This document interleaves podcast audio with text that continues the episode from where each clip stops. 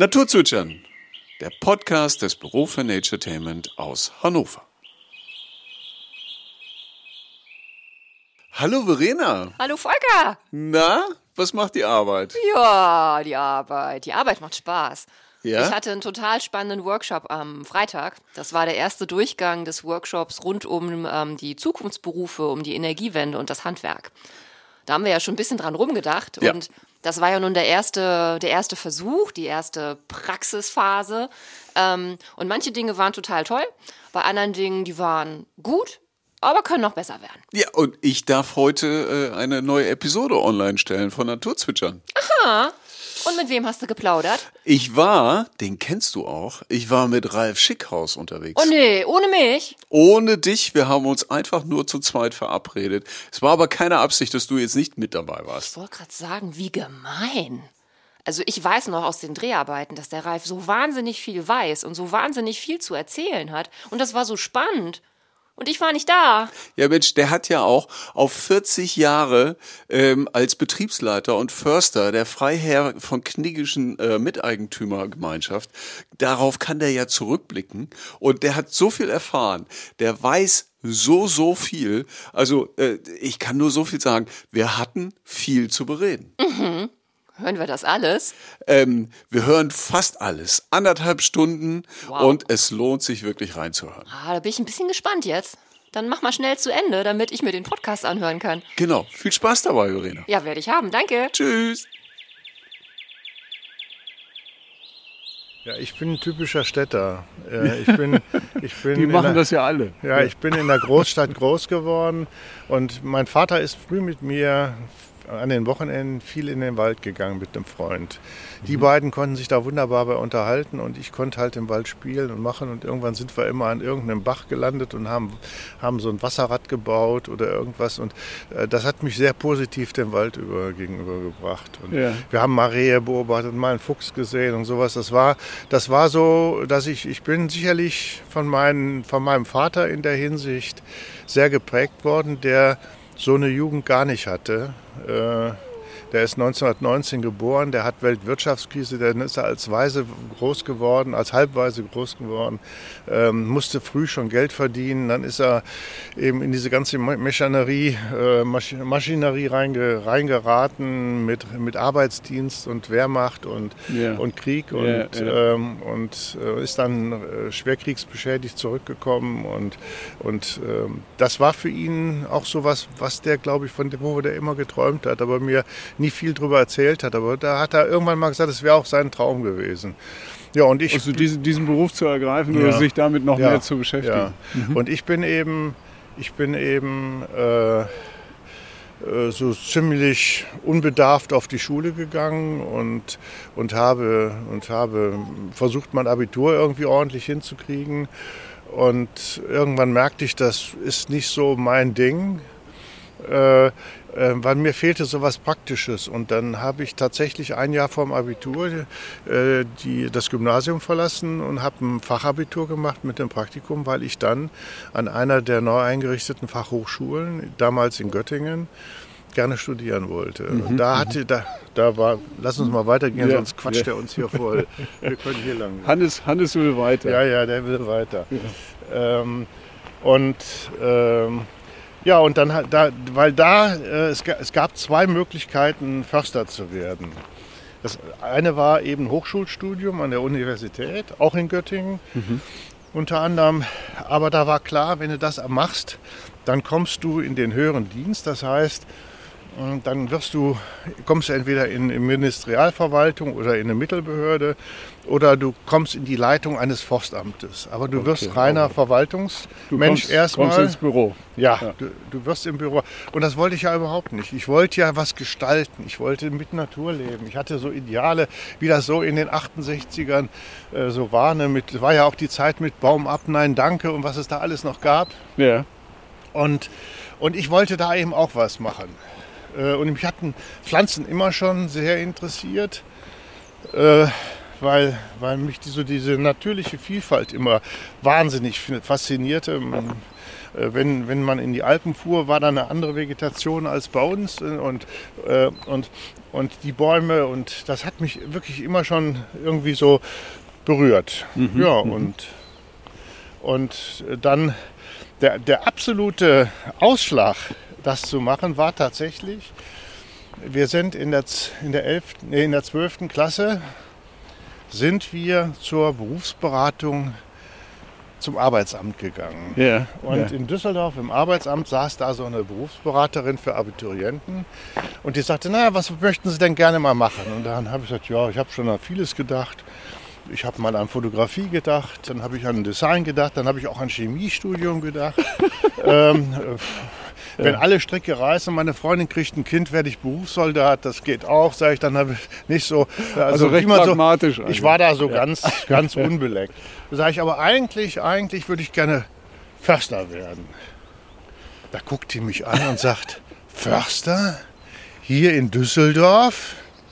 Ich sage, nee, nicht hier in Düsseldorf, aber ich würde gern Förster werden. Ja, sagt sie, aber da finden Sie doch gar keine Stelle. Nee, machen Sie doch Sozialpädagogik. War das, war das so Das war gesät? Das, Also ja, ja, das war schon. Ja, ja, das war schon so. Ähm, und das war damals ja die Welle, wo alle unbedingt Sozialpädagogik studieren wollten. Alleine bei mir, wir waren damals so, wir hatten so ein Stufensystem schon, äh, waren die erste, das erste Gymnasium im Rheinland, was, was so die reformierte Oberstufe einführte.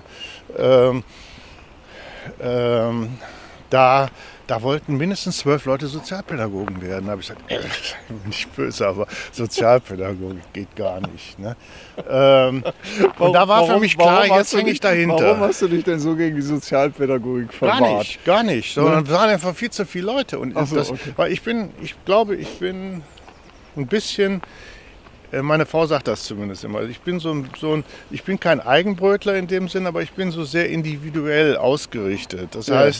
Ich mache nicht unbedingt den Mainstream gerne, Mhm. äh, sondern ich mache das, was ich so für richtig halte. Und, Ja. und, äh, und das war damals auch so. Und dann war das auch nicht so einfach, eine Praktikumsstelle zu kriegen.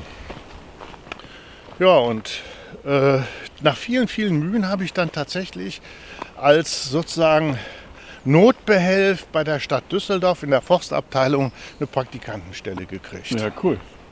Da waren zwei Praktikanten, der eine hatte Abitur und einen guten Durchschnitt und ich war so der, der so ein bisschen, naja, ne? Mal gucken, was in Latein nur eine 4, ne, so ungefähr. Ne? Äh, Das war so, die, das war von meinem damaligen Chef, war das so die, eine der Eröffnungssachen, äh, ähm, Sachen, die der losließ. Das waren die Anfangsworte. ja, ja, das waren Ja? so ungefähr. Ne? in Der guckte auf mein Zeugnis und sagte, wie, äh, Latein nur eine 4. Mm, Und Hast du, äh, äh, hast du Latein hinterher noch sehr, sehr oft gebraucht? Okay, bei den Pflanzennamen natürlich. Also Latein ist für mich, äh, das merke ich heute, wo die Gesellschaft sich so weiterentwickelt. Latein, ich kann kein Latein mehr, aber ähm, Latein hat für alles einen Fall, für alles einen Kasus oder, oder Ja, es, ja. gibt, es gibt auch äh, ganz, also für mich ist, für mich ist Sprache wie so ein, so wie ich es über das Latein gelernt habe, ist Sprache für mich so ein riesengroßer Apothekerschrank, Ja. wo du für alles einen Kasten hast. Und der, jedes muss an seinem Platz. Und also ähm, ähm, für mich ist so dieser, ne, der Genitiv ist dem Dativ sein, was weiß ich was. Ja, ja. Äh, das, das, das, das ist ganz klar so. Äh, Es ist mir sträubt geregelt. sich was, wenn, also äh, wenn, auch jetzt, wenn so die, die Sprache überarbeitet wird, nicht? wenn die Ja. modernisiert wird, dann sage ich, nee, nee, geht nicht. Guck mal, hier ist heute Hannes, hier sind heute Sauen durchmarschiert. Siehst Ja. du hier? Siehst Ja, ja, genau. Also ich Also hätte man du sieht den Wechsel es hier können auch vorne. Rehe sein, aber das ist mir zu viel. Hier ist zu viel Bewegung gewesen. Das waren mehr als zwei Tiere oder drei. Ja, und, Hier sind Sauen durchmarschiert. Und zwei, ne? Also, Ja, also so zwei, zwei Spuren, Spuren, zwei ja. Spuren hier vorne. Ja, und Hannes hat das auch uns gerade gezeigt. Also der sagt, wir müssten da eigentlich mal nachgucken. Aber er, er, er weiß, wenn wir so hier lang gehen, Dann- dann darf er hier mal schnüffeln und kann er mir auch mal was zeigen, aber wir jagen nicht. Das ist ganz toll, also der ist wirklich super. Naja, gut.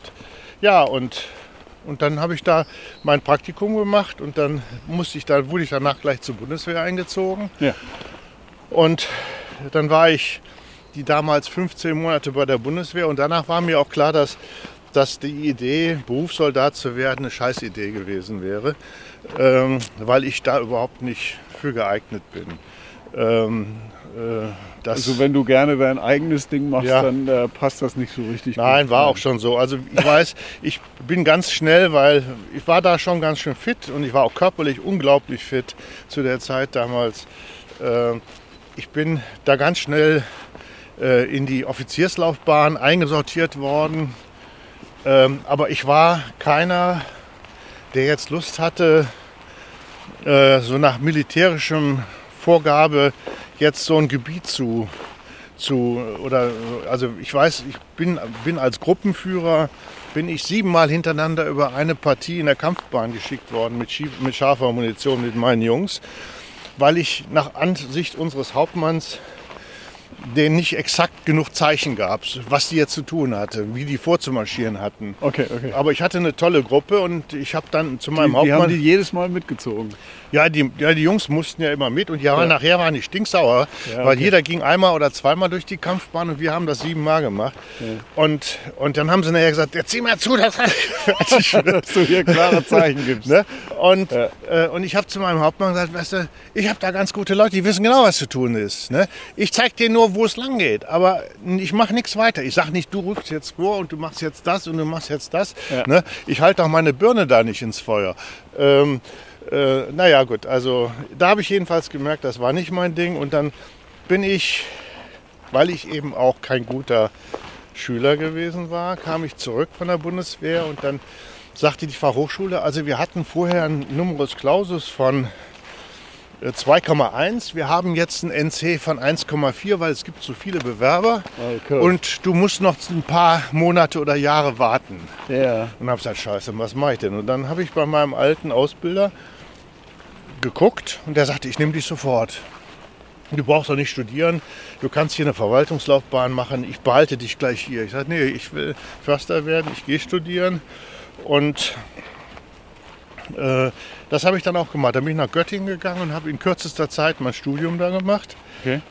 Das war auch toll. Ja, und dann wieder zurück nach Nordrhein-Westfalen, die Beamtenlaufbahn und dann bin ich halt hierher gekommen. Also ich hatte eigentlich praktisch ziemlich wenig Erfahrung. Ich hatte zwar, was weiß ich, äh, einige Zeit Praktikas gemacht, aber äh, und ich war ein, ein, anderthalb Jahre war ich da durch Nordrhein-Westfalen in die Landesforsten marschiert, ähm, aber so richtig große praktische Erfahrung hatte ich nicht. Und kam dann hierher und musste jetzt von jetzt auf gleich wirtschaftlich so einen Betrieb hier machen. Ja, aber du musst es ja auch erstmal überzeugen. Also wenn du jetzt so frisch äh, von der, aus dem Studium rausgekommen bist, du musstest ja schon irgendwie ein Konzept haben, als du hier angetreten Ja, bist. es gab, es gab weil, jetzt der, auch, ja. weil der Freiherr, der wollte ja dann schon ja, hören, was du so vorhast. Ne? ja, der hat schon gesehen, dass ich selbstbewusst war. Das hat er wohl schon mitgekriegt.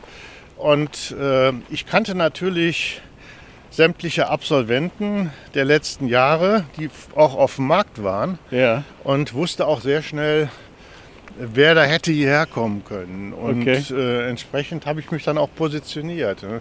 Und Also du wusstest, äh, wer, wer die Konkurrenz ja, war. ich kannte, ich, kannte, äh, ich kannte meinen stärksten Konkurrenten, von dem ich wusste, dass, äh, dass äh, der Eigentümer den sehr schätzte, weil der hatte mit seinem alten Förster so eine ganz obskure Mäusebekämpfung auf einer Fläche gemacht und da hatte, hatte der, äh, der Betreffende hatte dann zu Knigge gesagt, bei der, bei der Fahrt durchs Revier, also Freier Knigge, damit ist Schluss, wenn ich hier anfangen würde. So einen Kram machen Sie mit mir hier nicht. Also so einen Scheiß mache ich hier nicht. Also das können Sie sich abschminken. Nicht? Und, ähm, und da, da, das fand der toll damals, weil äh, das war sonst eigentlich ein ganz, ganz netter Kerl. Und, ähm, und, aber dass ihm einer so Paroli bot, das hat ihn sehr beeindruckt. Nur ich wusste von dem, dass der hier nicht hergehen würde, weil wir waren zusammen in der Studentenvertretung in Göttingen gewesen. Ja. Und, ähm, und der hatte schon Familie. Und der sagte, Ralf, ich gehe da nicht hin, weil das doch, du hast den Wald doch gesehen, da musst du richtig aufräumen. Da musst du so viel machen. ähm, das, das machen wir. Das, da gehe ich nicht hin. Ich habe Familie. Ich will auch von meiner Familie noch ein bisschen was haben. Und ich habe nichts von meiner Familie, wenn ich hier zwölf Stunden am Tag im Wald rumrenne, um diesen Wald aufzuräumen. Ja, ja, ja. Und da war ich ihm damals auch. Er war der Einzige, bei dem ich Sorge gehabt hatte, weil alle anderen konnte ich in die Tasche stecken, dachte ich mir damals so. So in meinem Selbstbewusstsein. Heute bin ich da auch ein bisschen demütiger, aber, aber damals war das halt so. Ja, und das war ja auch nicht schlecht. Also Nein, du, du also- brauchtest ja, du brauchtest ja auch Selbstbewusstsein und auch ein dickes Fell, Ja, um dann hier durchstarten zu können. Ja, und ich wusste, das war eben das andere, ich wusste natürlich von irgendwelchen Tagungen, auf denen ich auch vorher schon gewesen war, und ähm, dass, ähm, dass eigentlich private Betriebe bis 1000 Hektar keine dauerhafte Überlebenschance für einen, für einen Förster äh, darstellten, weil die, das Geld, was der, diese Betriebe erwirtschaften, der Eigentümer möchte ja auch dem, an dem Gewinn beteiligt werden. Der will das ja nicht alles nur finanzieren. Ja, klar. Äh, der muss schon gut ausgestattet sein. Nun war dieser Betrieb hier, sagen wir mal, sehr gut ausgestattet. Der hatte äh, auf damals über 35 Prozent der Fläche Fichte stehen. Relativ viel alte Fichte, die so um 1900, 1910 gepflanzt worden war. Also die jetzt schon richtig Erträge brachte. Und, äh, und die hatte eben äh, 18 Prozent Eiche und, und der Rest war im Grunde Buche. Und davon waren alleine, ich glaube, 150 Hektar Buche, die über 140 Jahre alt waren. Oh, wow. Also das ist eine, also die war eigentlich schon so alt, die hätte gar nicht mehr da stehen dürfen. Ja. Und ich weiß, ich, hab, ich habe eine der Sachen, äh, wie das hier anfing, war eben, der Holzverkauf wurde durch einen alten Büroleiter gemacht, äh, der, äh, der mit einigen Sägewerkern befreundet war und da wurde dann da wurde so äh, der, das Holz an die verkauft und, ähm, und ich habe dann aber gesagt, also wenn ich den Forstbetrieb mache, dann mache ich auch, wir gehen links. Dann, ähm, dann mache ich auch den Holzverkauf Ja. ähm, und habe dann neue Kunden rangeholt, habe dann wirklich 20, 30 Prozent mehr fürs Holz gekriegt, weil ich diese alten ausgefahrenen Pfade verlassen habe. Äh, und habe dann versucht, wirklich verwendungsorientiert das Holz zu, zu äh, sortieren und dann auch zu verkaufen. Und das war damals in den acht, Anfang der 80er Jahre war das, war das noch richtig, da war das der richtige Weg. Okay. Das können wir jetzt leider keinem zeigen, weil wir stehen jetzt hier vor so ein paar Bäumen. Aber äh, Ja, aber wir können es beschreiben. also ich kann es Also, jetzt, wir, wir stehen jetzt hier und du siehst hier zwei Eichen liegen. Ja. Ja? Ähm, Zwei gefällte Eichen. Zwei gefällte Eichen, die liegen hier und die sind etwas dicker. Etwa, die eine ist etwas dicker, die andere ist etwas dünner. Und du siehst, die eine hat relativ einen relativ astfreien Stamm bis auf die letzten drei Meter so ungefähr. Da, da Ja. kommen dann die Äste. Ne? Ja. Und die andere ist ziemlich weit bis unten hin beastet. Da kommen überall schon so, da sieht man, dass da mal Äste waren, nicht? Da siehst du, da sind noch die Astnarben oder trockene Äste stecken da noch teilweise drin. Und so hätte ich früher kein Holz dem Kunden angeboten, sondern ähm, das hätten wir noch auseinandergeschnitten. Das wäre also jetzt ähm, bei der Beurteilung bei dem stärkeren Stamm hätte man jetzt geguckt, wie ist er gerade, wie viel Meter kann ich das Erdstammstück, also das, was unten an, direkt am, am Boden war, wie, wie, wie viel Meter kann ich das Stück gerade so lassen? Ja. Ähm, äh, ideal sind fünf Meter oder sechs Meter oder sieben Meter, weil dann hat der Sägewerker eine unglaublich große Auswahl, was er damit macht. Ja. Ähm, und dann hat man geguckt und sind dann nochmal noch mal gerade 2,50 Meter drei, bis 3 Meter oder 4 Meter dran, die du dann auch noch dran lassen kannst und dann hätte man danach abgeschnitten. Das heißt, Okay. du musst ja überlegen, man sieht ja jetzt nur einen Teil des Stammes, der andere Teil des Stammes ist irgendwo anders hingekommen. Also ich hätte hier früher bis hier vorne hin ausgehalten, also ich hätte die letzten drei Meter vielleicht abgeschnitten, weil die qualitativ so schlecht sind, dass der Sägewerker, den ich im Auge hatte, das nicht gebrauchen konnte. Okay. Und habe das dann mit einem noch daran hängenden Stück, was jetzt abgeschnitten wurde von den Waldarbeitern, äh, hätte das dann äh, einem anderen damals gegeben. Das wäre zum Beispiel ein klassisches Schwellenstück gewesen. Also, Also da, wären, du hat- du da wären Weichenschwellen für die Deutsche Bundesbahn rausgeschnitten worden. Okay. Und der untere Stamm wäre an einen Sägewerker gegangen, der da Möbelholz draus macht oder Innenausbau.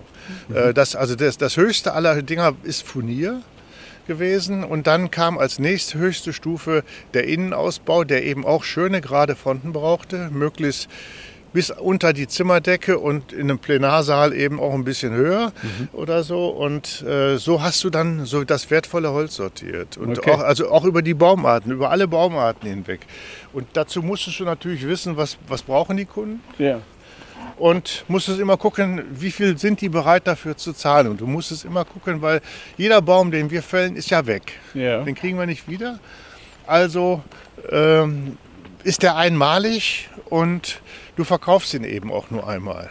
Und dann musst du ihn auch optimal verkaufen. Und heute ist das eben, äh, gut, das ist jetzt hier, das ist noch ein deutscher Säger, der das macht. Aber so wie das jetzt hier so liegt, Wie, wie lang ist das, was wir jetzt gerade sehen?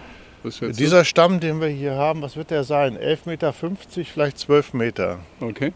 Und, Und- vom Durchmesser her? Und vom Durchmesser liegt der bei etwa 46 bis 49 Zentimeter, so der Mittendurchmesser. Wobei Okay. man, man hält verschiedene Qualitäten aus. Wenn du mal siehst, der, der, der Kollege, mein Nachfolger, hat hier dran gespritzt, das untere Stück ist ein C-Stück, also das ist ein mit Abschlägen noch gut zu verarbeitendes Stück Holz. Ja. Und da hat er vorne hat er einen Punkt gemacht und dann, das ist das, wo die Äste mehr sind. Hier sind zwar auch Klebäste dran, aber das, Das ist, ist nicht ein so schlimm. D, ne? Wenn ich Das, das, ist ein D, ja. D, Ja. Ist, D ist dann nur noch, nur noch eingeschränkt benutzbar.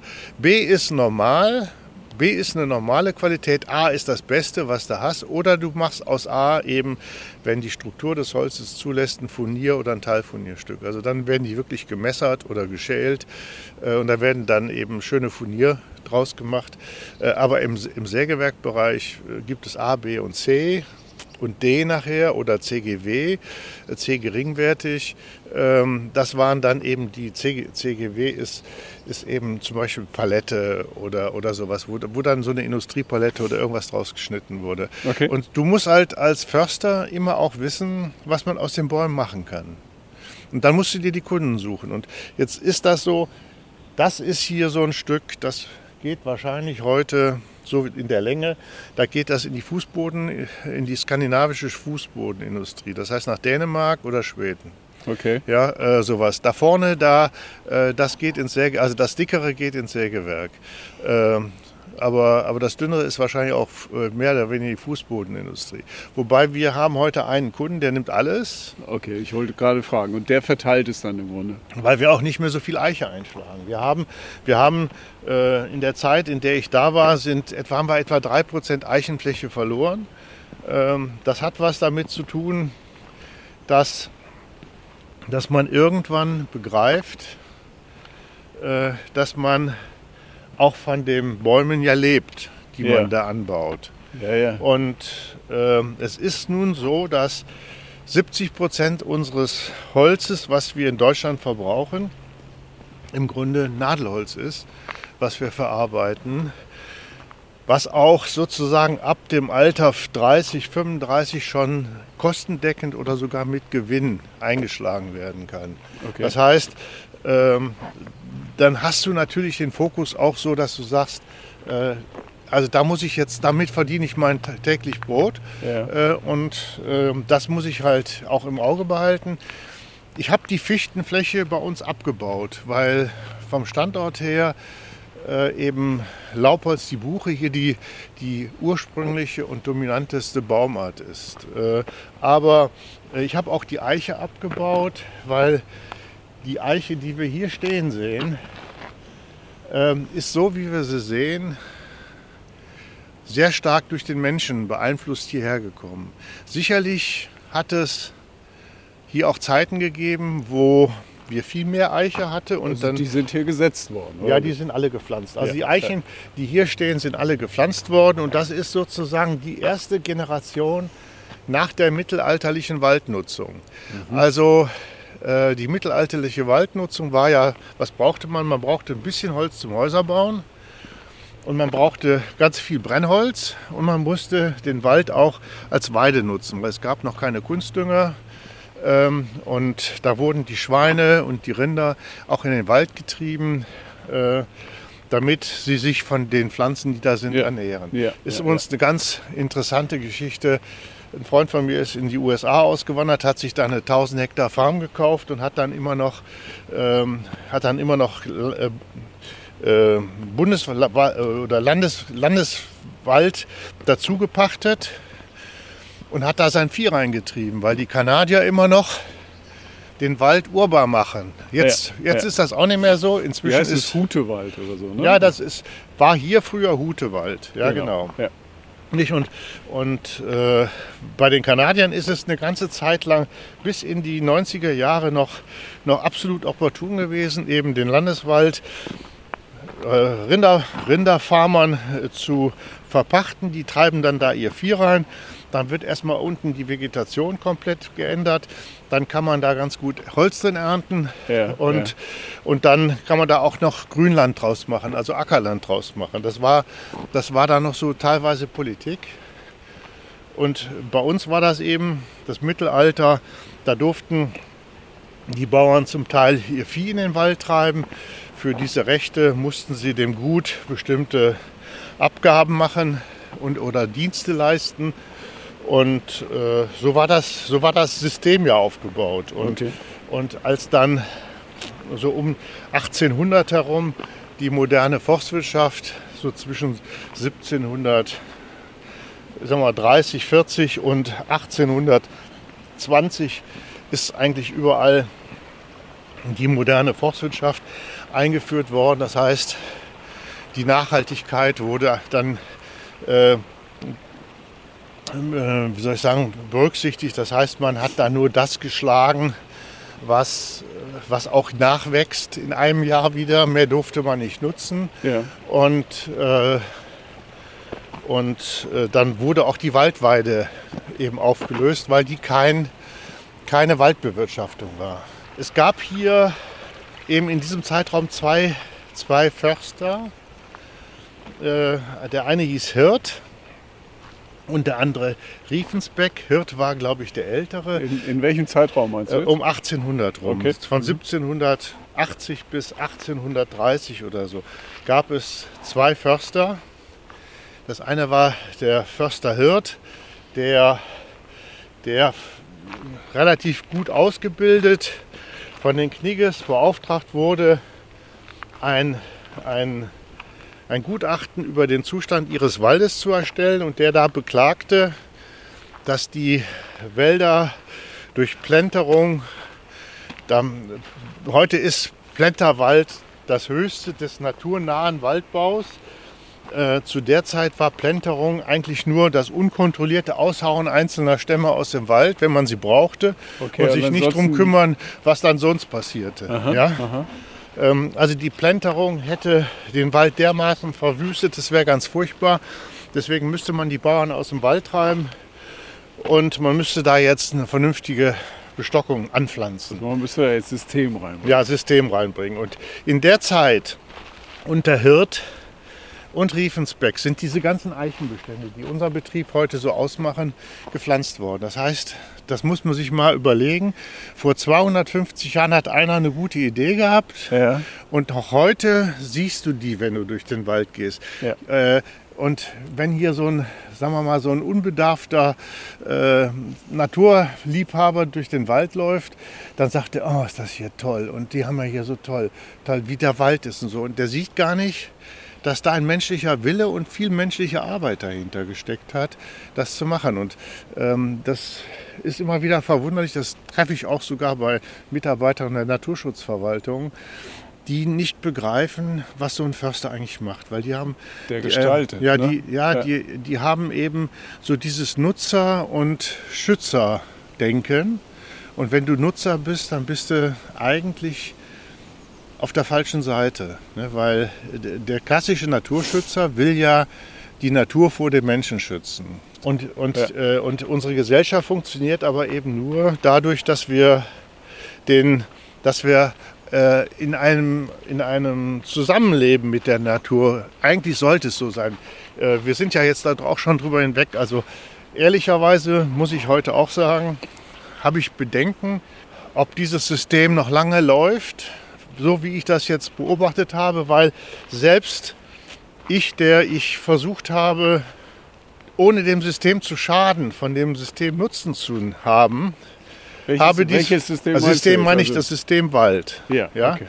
Ähm, ich habe halt versucht, mit der naturgemäßen Waldwirtschaft, die wir gemacht haben, Ja. eben die Naturverjüngung einzuführen. Ich habe versucht, Also das war, auch- das war auch das, was du damals eingeführt hast. Ja. Also als du hier angekommen bist, war das im Grunde äh, die Methodik, die Vorgehensweise, die du angesetzt hast. Ich habe damals, ich habe damals gesagt, also alle Laubholzbestände, da pflanzen wir nicht rein. Es sei denn, wir wollen eine andere Baumart haben. ja. Dann pflanzen wir die da rein. Aber die Laub Laubwaldbestände müssen wir so bewirtschaften, dass sie sich selber regenerieren. Äh, Und bei den Nadelholzbeständen haben wir gesagt, okay, da habe ich gesagt, da lebe ich von.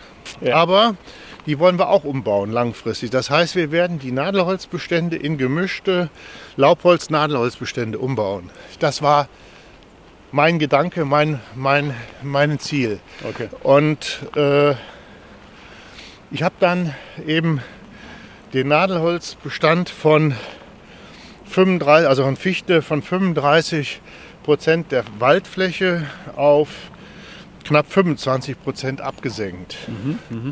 Also ist heute ein Viertel, war früher mehr als ein Drittel. Äh, und habe auch im Nadelholz eben keine, das war sowieso schon nicht mehr opportun, das war schon in den 70ern eigentlich nicht mehr opportun, aber der eine oder andere macht es halt noch. Wir haben keine Reimbestände mehr gepflanzt, sondern wir haben immer Mischbestände gepflanzt, wenn wir pflanzen mussten. Und haben dann die Fichte teilweise durch Douglasie ersetzt, weil schon hier in diesem Wald äh, Anfang des 20. Jahrhunderts äh, eine, eine Menge Forstleute waren, die die Douglasie ausprobiert haben und die feststellten, die wächst hier gut. Okay. Wir gehen nachher mal an einer vorbei. Da kannst du sehen, äh, was das für ein Unterschied ist. Wenn du da vor einer gleich alten Fichte stehst, die 120 Jahre alt ist, die hat unten einen Durchmesser von vielleicht 70 Zentimeter und die Douglasie hat einen Durchmesser von 1,20 Meter oder so. Okay. Nicht? Also äh, das sind so einzelne alte Bäume, die wir stehen gelassen haben. Aber das, das Klima passte der Douglasie einfach Ja. besser. Oder Ja, hatte- die, die ist auch vom, vom Wuchs her, die ist einfach wuchskräftiger. Äh, die, an der wächst eben einfach mehr Holz. Okay. Ja, die wird größer und äh, als die europäische Fichte und sie wird auch schneller dicker. Und die Douglasie konnte dann auch so, so ein Butter- und Brotbaum werden wie, wie die Fichte.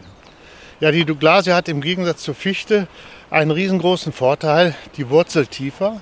Das heißt, die kommt auch besser an Wasser ran. Die ist auch nicht so sturmanfällig. Und die Douglasie, weil sie ja hier, es hat Douglasienarten vor der Eiszeit hier gegeben. Das sind aber andere Douglasien als die nordamerikanischen.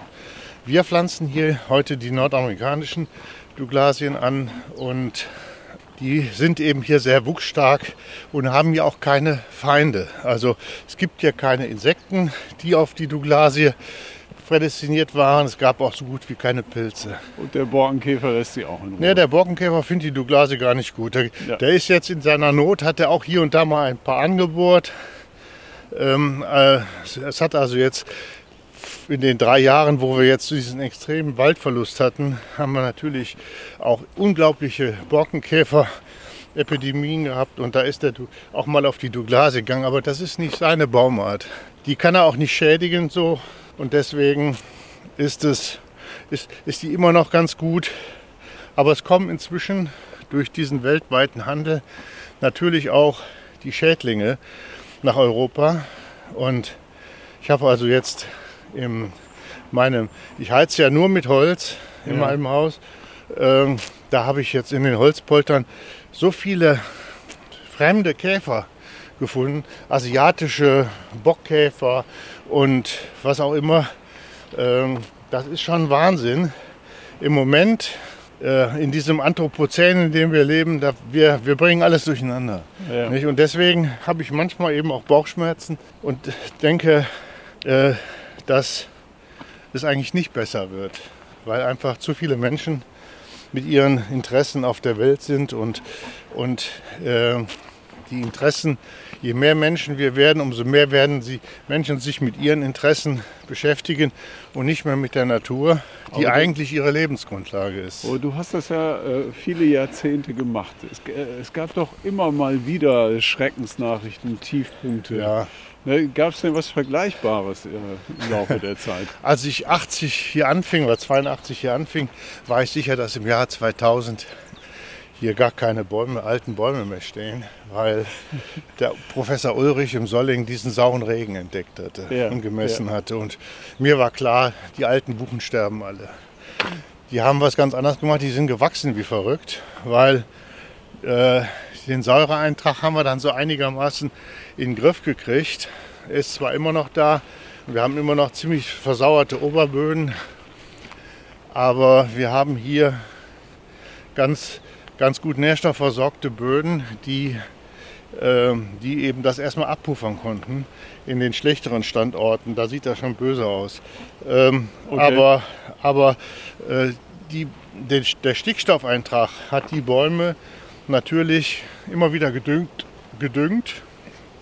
Und mit dieser Düngung äh, sind die gewachsen wie verrückt. Okay. Also es sind, äh, es ist nicht irgendwie der Zuwachs im Alter zurückgegangen, sondern die Buchen sind auch im Alter immer weiter gewachsen. Genau zu der Zeit, wo ich die Entscheidung getroffen hatte, hier auf, eine, auf einen Dauerwald umzustellen, war die Zeit, wo plötzlich die schneeweiße Buche wieder auf den, im Markt gefordert wurde. Und die alten Buchen haben immer einen Kern, die sind braun, Ja. die haben Braunkern oder einen Spritzkern äh, und die fangen dann auch im unteren Bereich an faul zu werden. Äh, und äh, das war also, im Grunde genommen war das, eine, war das eine Entscheidung, die ich getroffen hatte, die eigentlich gegen die Marktentwicklung war. Der Markt sagte, wir brauchen schneeweiße, gerade Buche. Ja.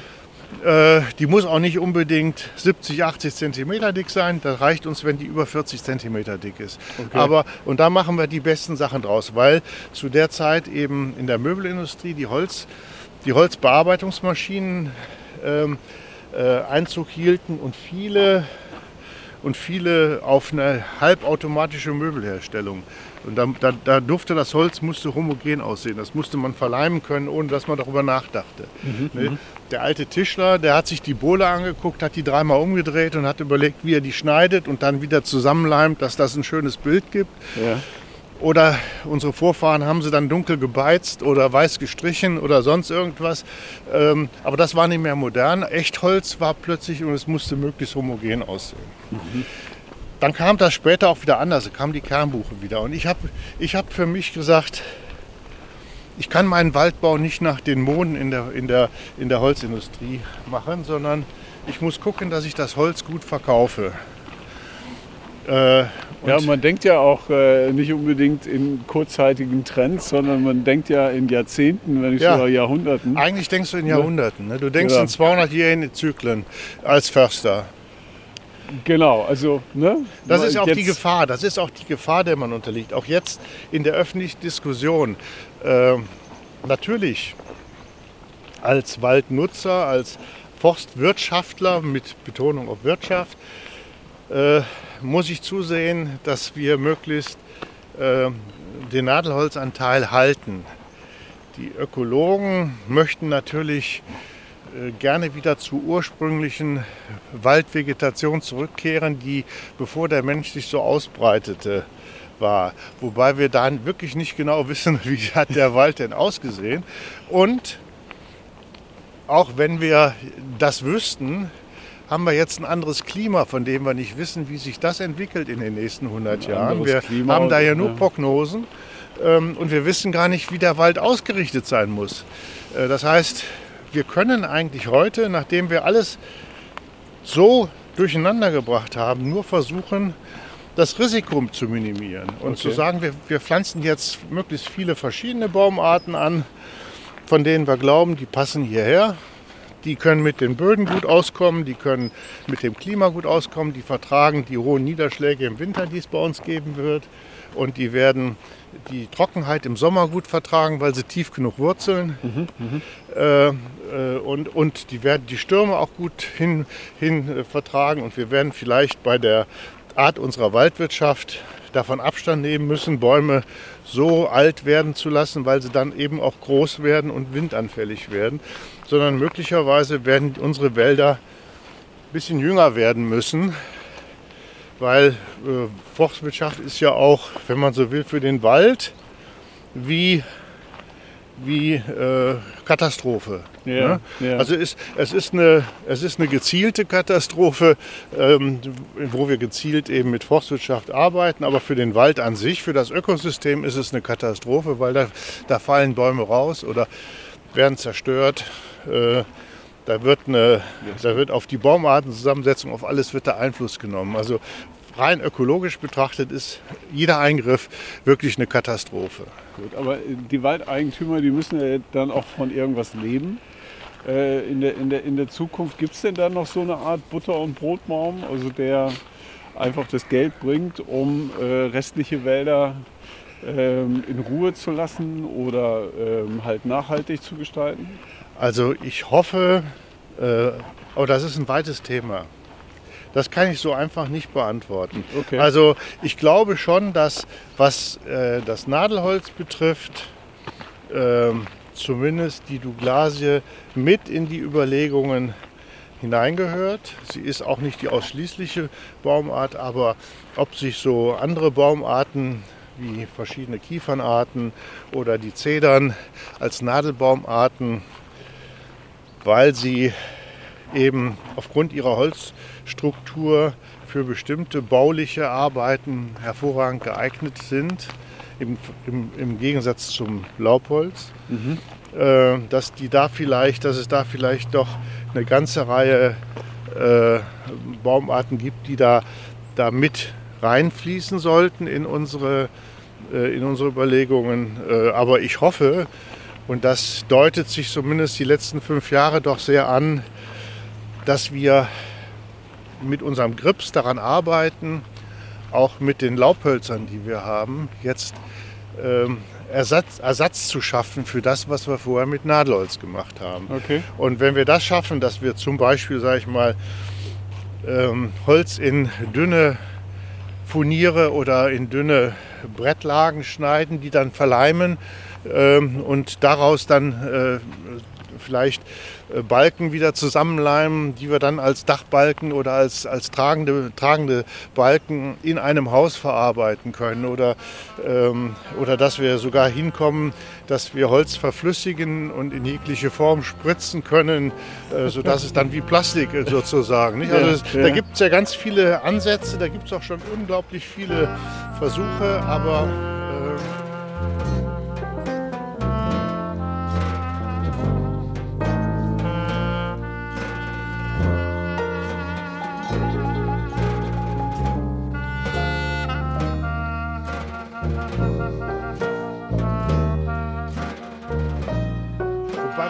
das ja alles schon hinter uns. Nicht? Also wir haben hier in Deutschland so viel rumexperimentiert. Hier ist die Spanplatte erfunden worden. Ja. Ich weiß nicht, ob wir nun die MDF-Platte auch erfunden haben in Deutschland oder ob die dann nachher woanders. Aber, aber Spanplatten, Fu- Furnierholz, das sind alles Sachen, die sind ja hier in Deutschland entwickelt worden und äh, zu industriellen Reife gemacht worden. Ähm, eines der ersten Spanplattenwerke hat hier in Springe, also hier über den Berg, sechs Kilometer Luftlinie Ja. äh, gestanden. Das war ein Bison Span. Äh, war, das war äh, Im, Im Grunde ist die Spanplatte ja sowas in Ja, der Art, ne? ja. wie äh, Ja. zerlegen, äh, Ja. fast flüssig machen und dann wieder neu in äh, aber auch Celluloid. Ne? Also Ja. früher haben wir, war die ganze Filmindustrie auf Cellu äh, Celluloid. Ja. Äh, Das ist auch ein Stoff, der ist aus Zellulose. Das ist im Grunde nichts anderes, auch aus Holz. Okay. Äh, ähm, dann gibt es ganz viele Dämmstoffe, Watte, äh, alles Mögliche haben wir ja. Aus, wir haben Teer gekocht aus, aus Holz und ach, ähm, es gibt so viele, der, der Rohstoff Holz hat so viele Möglichkeiten. Äh, dass, äh, es gibt ähm, am Institut für Forstwirtschaft in Hamburg gab es Professor Mantau, auch ein ganz, ganz toller Mann. Hab von dem mehrmals äh, habe ich von dem Vorträge gehört, der immer sagte, Holz ist viel zu schade, um es einfach nur nur einmal zu benutzen, sondern das muss eben in diese Kaskadennutzung rein. Das mhm. hat er schon vor 30 Jahren gesagt. Äh, dass, man, dass wir das möglichst machen sollen. Ne, heute meint jeder, der die Welt neu erfinden will, er hätte jetzt eine ganz tolle Idee. Wir müssen jetzt die Kaskadennutzung in der, in der Holznutzung machen, was dazu führt, dass in der EU plötzlich gesagt wird, Brennholz ist nicht nachwachsend und ist nicht nachhaltig. Wo ich sage, Leute, das ist der größte Quatsch aller Zeiten. Also ich habe unlängst bei, äh, bei irgend so, in irgendeinem äh, Social Media Raum, da ähm, habe ich einen Kommentar geschrieben, habe gesagt, von den Leuten, die bei uns hier Brennholz machen, vom Baum bis zum Kamin ist der Abstand nicht mehr als maximal 20 Kilometer. Mhm.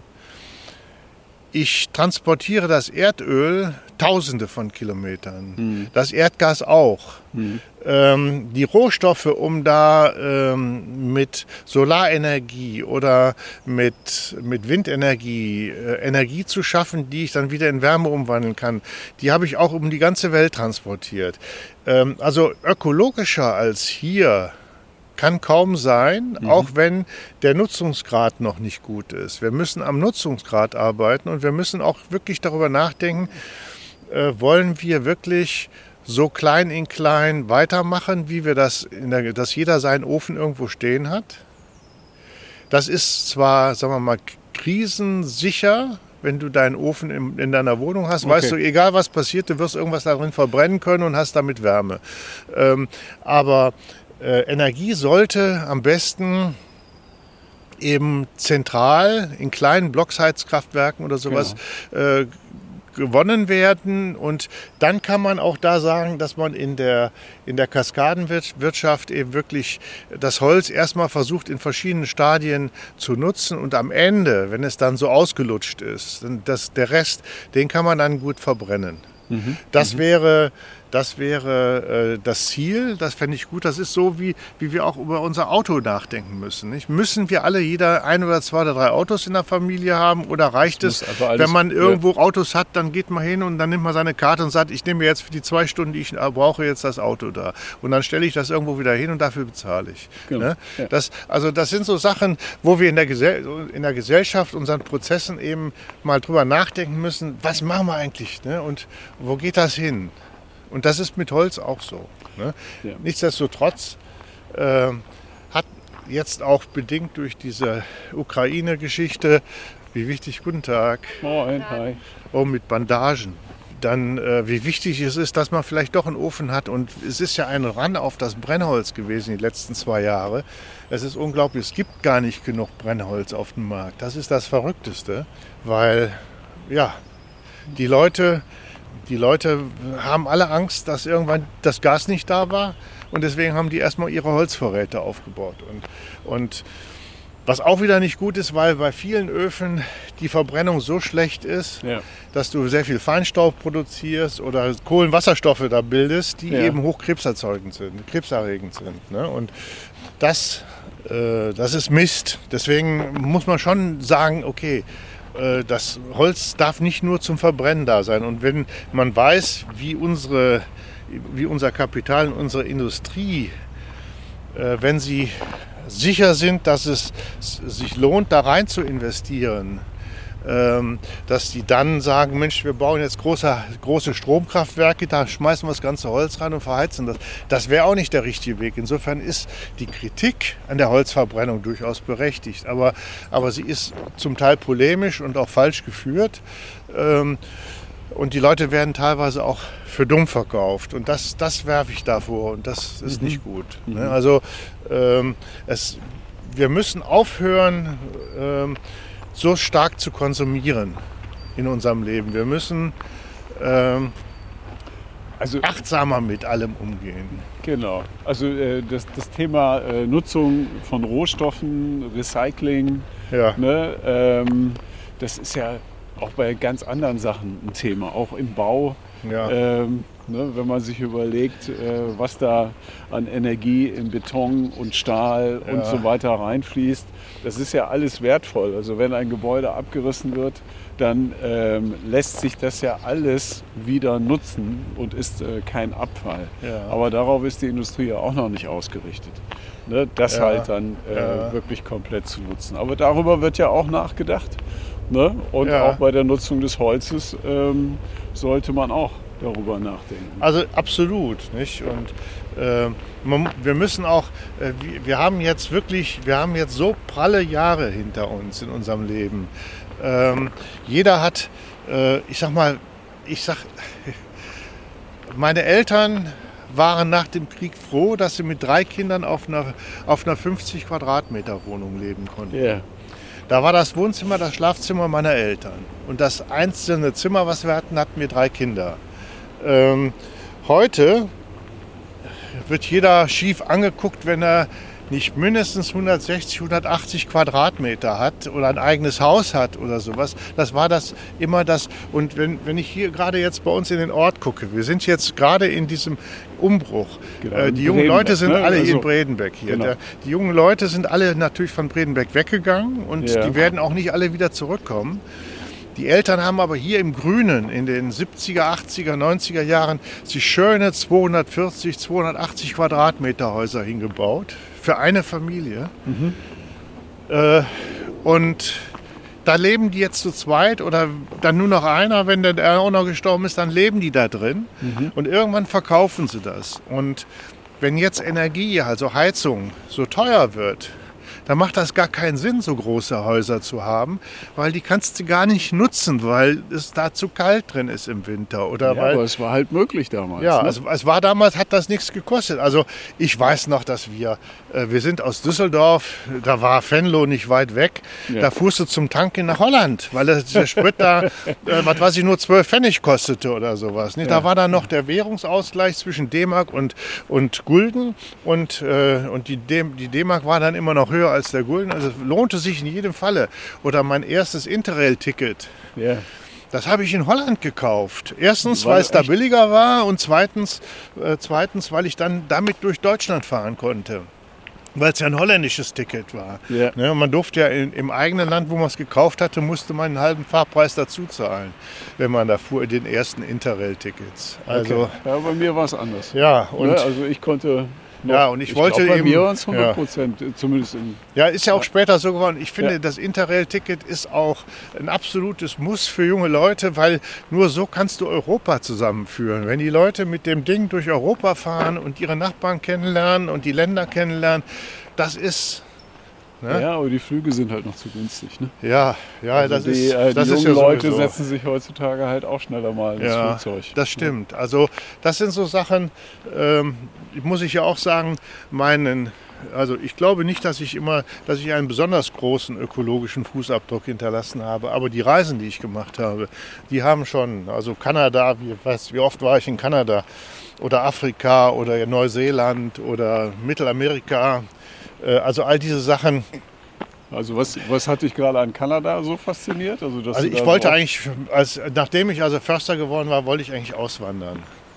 Eigentlich wollte ich auswandern. Wenn es hier nicht so schön gewesen wäre, hätte ich es vielleicht gemacht. Ja, Also wenn ich im Landesdienst gewesen wäre, wäre ich ausgewandert, mit Sicherheit. Also irgendwann hätte ich da, weil das, das wäre nicht so, aber ich fand, das war so ein Traum. Man hatte so Bilder von den kanadischen Wäldern vor Augen, von diesen riesigen Baumgiganten, die da standen und stehen. ja. Ähm, wenn du sechs, sieben Mal in Kanada gewesen bist und hast dir das angeguckt, dann weißt du, dass das auch wirklich nur ein Traum ist und keine, keine wirklich äh, erstrebenswerte ähm, Realität. Also ich, ich sch- scheue mich seit sechs Jahren, Freunde in Kanada zu besuchen. Ich habe viele Freunde in Kanada, weil ich habe gerade mit meinem ältesten Freund ähm, dort habe ich vorige Woche telefoniert und habe gesagt, Rainer, sei mir nicht böse, aber ich komme da nicht rüber. Äh, Ich hatte jetzt wieder so ein paar Bilder gesehen von einem Mann, der vor 15 Jahren hat er sich fotografieren lassen an der, an, in British Columbia an der, an der Westküste äh, vor alten Thujen, äh, Redwoods Ja. und, Ja. und auch dicken Douglasien und äh, die wirklich die wirklichen Durchmesser von anderthalb, zwei Meter unten hatten. Ähm, und dann und in einem wunderschönen, die habe ich ja da auch kennengelernt, einem wunderschönen ähm, ursprünglichen Küstenwald da wachsen, äh, wo, wo wenn du was für Wald über hast, geht dir einfach das Herz vor Ehrfurcht auf, wenn du so vor 600, 800 Jahre alten Bäumen stehst. Ähm, äh, und dann gab es da immer das zweite Foto. Das war jetzt aus, 19, aus 2020 oder 2018, wo dann die ganze Waldfläche abgehackt worden war. Und der steht dann da an dem Stucken von dem Ding, was er vorher hatte. Ne? Also äh, das ist etwas, das ertrage ich eigentlich nicht mehr. Ich habe keine Lust mehr, sowas zu sehen, weil, weil ähm, man wird, man wird äh, gefühlsamer im Alter. Man, man will sowas eigentlich äh, Das wär- erhalten. Das wäre echt ein Schock für dich, oder? Ja, wäre also ist, ist für mich auch so hier immer schon gewesen. Ähm, ich sag mal, ich habe so eine Sache immer vor Augen. Ich hatte einen wunderschönen geschlossenen Buchenwald. Da war mein Vorgänger 10, 15 Jahre nicht reingegangen. Das waren alte, hiebsreife Buchen und die mussten jetzt darauf vorbereitet werden, damit die Naturverjüngung kam. Musste man einzelne rausnehmen, weil ohne Licht am Boden wären die Buchecker nicht gekommen. So, und ich stehe in diesem Wald und der war nur, der bestand nur aus schlanken, silbernen Stämmen, astreine Stämme. Du siehst so und du kannst, ich sag mal, 300, 400 Meter gucken. Und du, du guckst da rein und sagst, oh, ist das schön. Und dann bei so einem Licht, wie wir es jetzt heute haben, so ein kaltes, klares Winterlicht, blauer Himmel. Und es ist ein wunder, wunderschöner Wald. Und du stehst da und hast deine Sprühdose in der Hand und sagst, und jetzt fange ich hier an, Bäume zu markieren. Es wird nie mehr so sein, wie es jetzt ist. Ähm, an dem Tag, weiß ich noch, äh, da habe ich zu meiner Frau gesagt, äh, als ich dann nach vier Stunden nach Hause kam, hatte da nun den Bestand ausgezeichnet, habe gesagt, Kerstin, komm, ich muss nach Hannover, wir müssen jetzt mal hier raus. Ich muss aus dem Wald raus. Ich habe jetzt die Schnauze voll heute.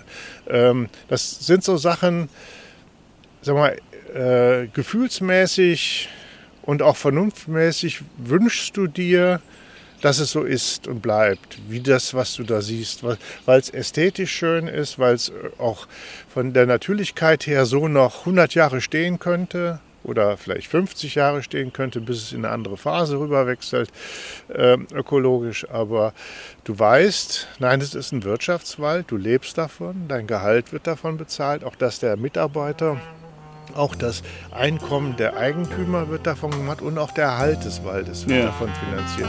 Du musst jetzt, du kannst jetzt nicht sagen, ich mache das nicht, weil es ist keiner da, der dir Geld gibt, es.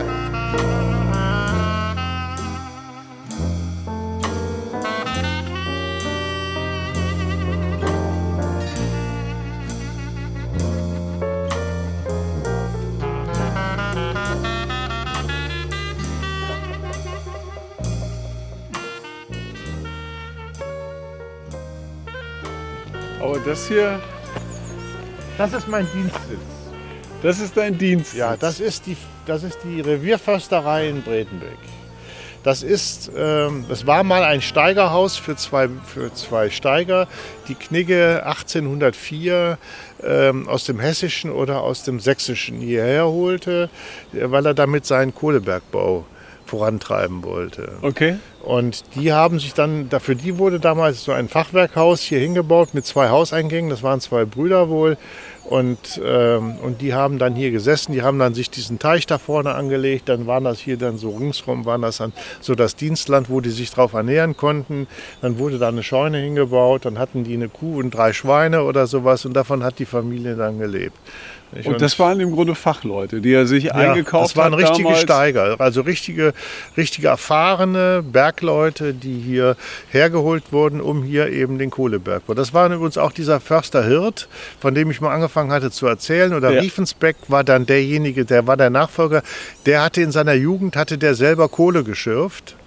Ähm, damals war noch so eine, so, eine, so eine richtig altertümliche Art der Kohleschürfung. Das heißt, die haben immer nur in den Bereichen, wo sie wussten, dass die Kohle relativ dicht an der Oberfläche waren, haben die so zwischen vier und acht Meter abgetäuft, sind dann da mit Leitern runter und haben dann da die Kohle aus dem Fels gekratzt, so im Umfeld von 10, 20 Metern. Und dann haben sie das wieder zufallen lassen und haben daneben den nächsten Schacht angelegt. Das gibt es also im Steinkrug, gibt es eine ganze Reihe Schächte, die so sind, wo man weiß, da haben die das gemacht. Und Riefensbeck hat in seiner Jugend hat der da auch Kohle gefördert und äh, oder nee, das war sein, sein Neffe war das. Der hat da Kohle, ist da beinahe mal verschüttet worden. Der war später Berggewerksdirektor ähm, in Launau und äh, im Feckendorfer Stollen und so weiter und ist dann später in die USA ausgewandert. Also, ähm, also auch eine ganz wilde Geschichte. Okay, aber dann bist du ja eigentlich die ganze Zeit nah dran am Wald, ne? Also in ich- dem schönen Häuschen da vorne. Als ich vor 40 Jahren anfing, war das ein Hexenhaus. Ja. War ein Ferienhaus, war ein Hexenhaus, war völlig runtergewirtschaftet. Ja. Und ich bin hier hingefahren hab gesagt, und da standen noch zwei ganz große Weißtannen daneben, die waren richtig hoch. Und, ähm, und da habe ich gesagt, da will ich eines Tages wohnen. Und dann wurde irgendwann die, wurde geplant, die B217 umzulegen. Und dann habe ich gesagt zu, zu dem Freiherrn Knie gesagt, also es gibt jetzt zwei Möglichkeiten. Entweder Sie bieten mir eine andere Wohnung an, weil ich wohnte da im Steinkrug oben im Forsthaus. Das war von 1920, 28 das Forsthaus. Äh, Aber das lag relativ nah an der Bundesstraße. Okay. Und wäre dann direkt neben der Bundesstraße gewesen. Oder entweder sie bieten mir was anderes an oder ich muss mich woanders hin bewerben. Dann haben sie gesagt, nee, nee, nee, nee, nee. Ich sage, ich könnte mir vorstellen, dass wir das Haus ausbauen. Und dann haben Das wir war das, aber sehr großzügig von dir, dass du dir Ja. das damals Also- vorstellen konntest. und dann Weil haben, es ist ja ein richtiges, und- also jetzt ist es ein richtiges ja, Schmuckstück. Und ja. ich habe, also ich weiß, ich kann dir sagen, meine Schwiegermutter lebte damals noch und dann habe ich zu ihr gesagt, guck mal, Roswitha, ich muss dir mal was zeigen, da will ich mit deiner Tochter wohnen. Und da hat sie gesagt, in diese Bruchtbude willst du meine Tochter führen? Das weiß ich noch wie heute. Da habe ich gesagt, Roswitha, wart ab. Und dann hat sie gesehen, dass wir das komplett entkernt hatten, komplett saniert haben, völlig neu aufgebaut haben. Ja. Und sie ist, obwohl, sie ist dann, dann sie ist, äh, sie hat hier sogar noch, ich glaube, sie hat hier sogar noch ein, zwei Mal geschlafen. Ähm, sie ist aber dann bald gestorben, aber sie hat dann gesehen, dass, dass äh, das alles sehr viel Hand und Fuß hatte und dass Knigges auch viel Geld in die Hand genommen haben, um dieses Haus zu erhalten. Aber das war das einzige Haus, wo ich dann gesagt habe, ja, da geben wir Geld rein. Ansonsten habe ich genau diese Randimmobilien. Die haben wir jetzt komplett eigentlich alle abgerissen, weil die sind nicht zu unterhalten. Und äh, Also auch die Siedlung, von der du am Anfang ja, von der, die. Kalkwerkssiedlung. Die sind einfach nicht zu, zu erhalten und die sind auch Fremdkörper in diesem Wald. Und Mhm. ich, ich würde, hey, ich würde das nie, äh, nie nochmal unterstützen. Ich habe auch mal zu dem Teamchef vom Naturschutz hier in der Region Hannover, Wolfgang Fiedler, gesagt, Wolfgang, also ich an deiner Stelle würde keinem erlauben, da so ein Haus hinzusetzen. Ich würde auch keinem erlauben, das zu renovieren. Ich würde immer sagen, abreißen.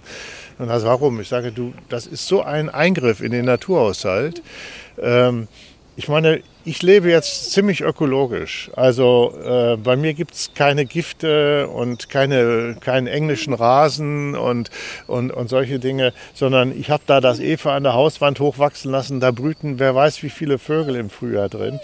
Wir haben da Steinmauern aufgesetzt, da haben wir die äh, Waldeidechse drin, wir haben Blindschleichen auf dem Grundstück. Ich hatte zu Anfang noch Katzen, die habe ich dann abgeschafft, weil, weil die eben genau das alles aufgefressen haben, was eigentlich da äh, als Lebensraum dann da ist. Und äh, und wir haben Fledermäuse, wir haben Siebenschläfer im Haus. Heute Morgen beim Frühstück kraspelte wieder einer in der Zwischendecke rum.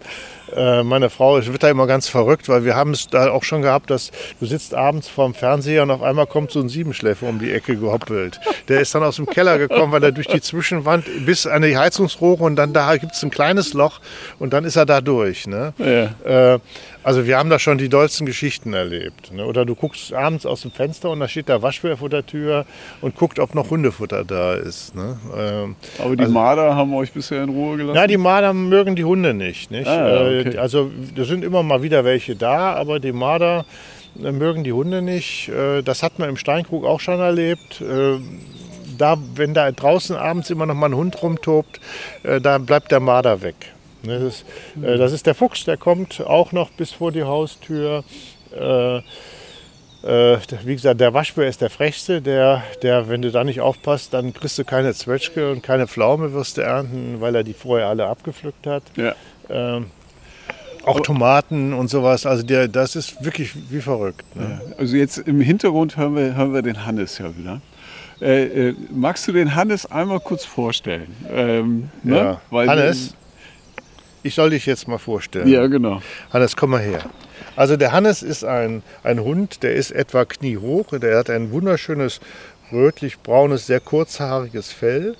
Hat einen dunklen Kopf mit langen Behängen, wie man sagt. Der, ist, der Kopf ist fast schwarz mit ein bisschen braun drin. Hannes ist ein Schweißhund, ein bayerischer Gebirgsschweißhund ähm, ein ganz liebebedürftiger Jagdhund, der, der einen sehr engen Kontakt zu seinem Eigentümer immer sucht und der, der, wenn es langweilig wird, eben auch gerne mal rummeutert und sagt, ich will aber jetzt, dass es weitergeht. Das hat auch was damit zu tun, dass er so ein kurzes Fell hat und deswegen immer so schnell friert. Ah, okay. Aber er ist unglaublich lauffreudig. Er ist eben als bayerischer Gebirgsschweißhund eine Züchtung aus einer alpenländischen Bracke und einem hannoverschen Schweißhund. Der hannoversche Schweißhund sieht ähnlich wie er aus, nur viel größer, viel schwerer äh, und ist eben seit Jahrhunderten darauf hingezüchtet, mit seiner Nase krank geschossene Tiere oder krankes Wild zu finden. Äh, und, ähm, und Hannes ist eben so einer, das sieht man auch, wenn man, wenn man sieht, was er für eine Nase hat. Äh, der ist wirklich im Gegensatz zu anderen Hunden zu 100 Prozent über seine Nase gesteuert. Also alles, wenn der nicht wenigstens zweimal am Tag die Zeitung lesen kann, dann ist für den die Welt nicht in Ordnung. Also dann kriegt Fer er Fährten lesen kann. dann kriegt der, dann kriegt der Bauchschmerzen. Ne? Okay. Dann, dann wird der krank. Also das ist wirklich ein Hund, der, der, der, äh, der auch sehr kinderlieb ist, muss man dazu sagen, aber der eben nicht, sagen wir mal, in, in eine normale, in eine normale Familie gehört, weil er ist wirklich ein hochspezialisierter Jagdhund und er kommt selbst bei mir nicht zu seinem Recht weil er müsste eigentlich jeden Tag irgendwas arbeiten. Er müsste eigentlich Fährten arbeiten, er müsste, er müsste mit seiner Nase was machen. Und ähm, äh, er hat aber noch einen schönen Spieltrieb, das erleben wir jetzt gerade, weil er uns jetzt ständig hier Stöckchen vor die Füße legt, weil er sagt, Genau, schmeiß doch das mal weg, dann genau. kann ich da hinterherlaufen. Es wird angeschoben, man wird Ja. angeschubst, genau. Also das ist Hannes äh, und ich kann mir keinen besseren Hund vorstellen als ihn. Das Verrückte ist, äh, ich habe mit ihm mal so, um, ihn, um ihn auszupowern, so mit Bällchen werfen, ne? dann Ja. mit so einem Wurfarm. Ähm, und dann weiß er genau, was passiert. Und, und dann fliegt der Ball ja dann 50, 70, 80 Meter weit und titscht mehrmals auf. Und Ja. das Verrückteste ist eben dann, wenn, äh, wenn er nicht sieht, wo der hinfällt und den sucht, dann sucht er den und findet den am Geruch, diesen kleinen Ball, findet er an seinem Geruch, findet er den.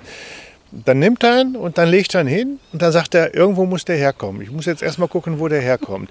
Und dann sucht er jeden Titsch auf, wo der mal aufgetitscht ist und Oha. sagt, aha, aha, aha. So, der arbeitet sozusagen zurück. Also er muss es grundsätzlich Ja. verstehen, Ja, den Weg ja, ja, nachvollziehen, ja, ja. Sonst, Also- äh, sonst ist er aus dem Takt. Da, daran merkst du, dass er eben durch den Geruchssinn gesteuert ist. Ich habe ihn mal auf der Drückjagd, habe ich ihn mal auf, äh, einfach zum Stöbern geschnallt. Das kann er auch, weil macht ihm schon Spaß, hinter Wild hinterher zu laufen. Ähm, aber er ist kein klassischer Stöberhund. Äh, das erlebst du, wenn du ihn auf einer, so auf einer Drückjagd, wo- auf der man auf einem festen Stand fest sitzt, damit man niemand anders gefährden kann um sich herum. Ja. Und dann schnallt man seinen Hund. Das heißt, man schickt von diesem Stand aus den Hund ins Treiben rein. Und dann soll der wild suchen. Das macht er leidenschaftlich gerne, etwa 30, 40 Minuten lang. Und dann kommt er wieder und sagt, so, okay. Und dann sucht der jeden Wildwechsel um deinen Stand herum, wo mal irgendwelche Tiere sind, äh, sucht er ab und sagt, was war das? Ich, ich übertreibe das immer so. Ich sage immer, der steht dann da, du siehst es, dann untersucht er das, sagt er, männlich, weiblich, wie alt, wo kommt das her, wo ist das hingegangen. Ähm, das muss erstmal abgearbeitet werden. Deswegen nehme ich ihn eigentlich nicht für solche Yachten mit, weil du weißt, auf so einer Drückjacht, die geht dann ja meistens über drei, vier Stunden. Du hast 40 Minuten lang Action, weil der Hund um dich herum Wildjagd und dann hast du zwei Stunden lang nichts um dich herum, weil der Hund alles wild von dir fernhält, weil er da ständig nur um dich Ja, ja, ja. stöbert. Und äh, das ist eben so. Ne? Also äh, er ist ein ganz toller Hund. Also ne, Hannes, jetzt ist Schluss. Jetzt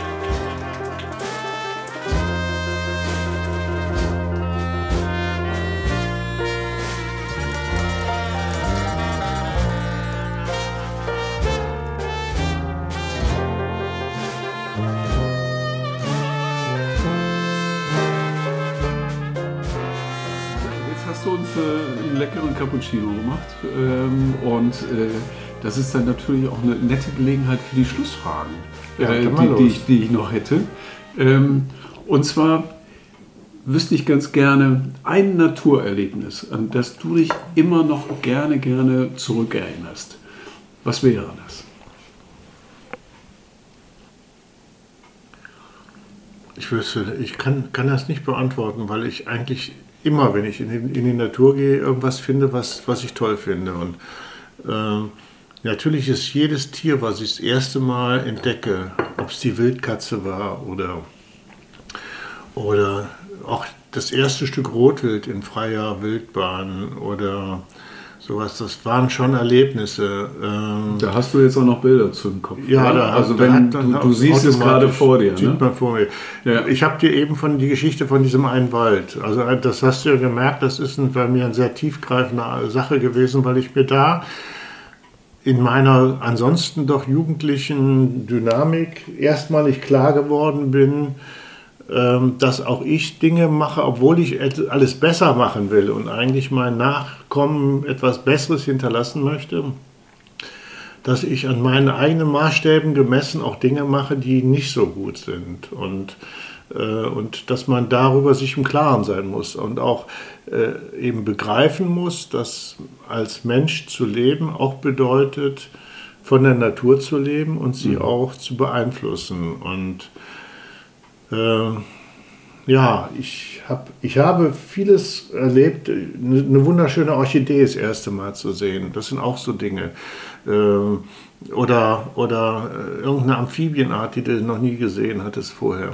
Äh, nicht, äh, das, das, da, das, es, es gibt so ganz, ganz viele Sachen. Also ich, für mich ist dieser Beruf, den ich hatte oder den ich noch habe, eigentlich der schönste, den es geben konnte. Was mich eben daran gestört hat, ist, dass ich mit dem Beruf mein eigenes Leben finanzieren musste. Aber das müssen ja die meisten. Ja, ne? aber es gibt Also- zum Beispiel, ich hatte im Studium hatte ich einen, einen, einen Freund oder einen Kommiliton, der ist heute Stadtförster in Lübeck. Und die Stadt Lübeck hat sehr viel, sehr viel Wald und sie hat schon sehr früh unter Dr. Faeser beschlossen, dass sie den Wald nicht so intensiv bewirtschaftet, sondern eher ökologisch. Das kann die Stadt Lübeck sich leisten, weil sie hat von großen Reedereien so viel Geld bekommen, dass sie das finanzieren kann. Dass sie eine Stiftung. Aber jetzt dahinter verstehe ich es auch. Also was, äh, du musstest im Grunde mit den Einnahmen aus der Forst dein, deinen Beruf, deine Stellung finanzieren. Ja, und, und Ne? auch Und die, die natürlich auch Mitarbeiter und, Ja, und ich musste auch den Wald damit finanzieren. Und Mhm. wenn du, wenn, also ich sag mal, wenn, wenn wir mit einem Betrieb von 1300 Hektar einen Jahreseinschlag von 8000 Kubikmeter Holz haben, und ich glaube, mich zu entsinnen, dass äh, die Stadt Lübeck 5000 Hektar Wald hat und auch 8.000 bis 10.000 Hektar einschlägt.